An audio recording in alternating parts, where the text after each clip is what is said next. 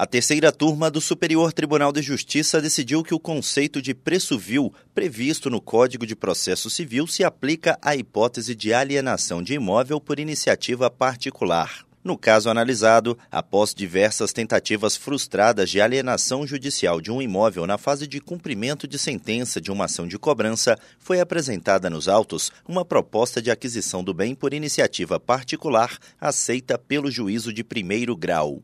O Tribunal de Justiça de São Paulo anulou a venda direta por considerar que houve negociação por preço vil, tendo em vista a suposta valorização do imóvel entre a data da avaliação e a alienação por iniciativa particular. No STJ, a adquirente sustentou que a proposta, correspondente a mais de 50% do valor originário do imóvel, foi feita após quatro anos de tentativas frustradas de alienação em leilão judicial e após dez anos de abandono e depreciação do bem. O colegiado da terceira turma deu provimento ao recurso e reconheceu a possibilidade de se admitir a arrematação em valor menor que 50% da avaliação atualizada do bem, sem caracterizar preço vil. A relatora, ministra Nancy Andrighi, destacou que o conceito de preço vil não é absoluto e que o STJ admite flexibilizá-lo em hipóteses específicas, aceitando a arrematação do bem por valor inferior à metade da avaliação.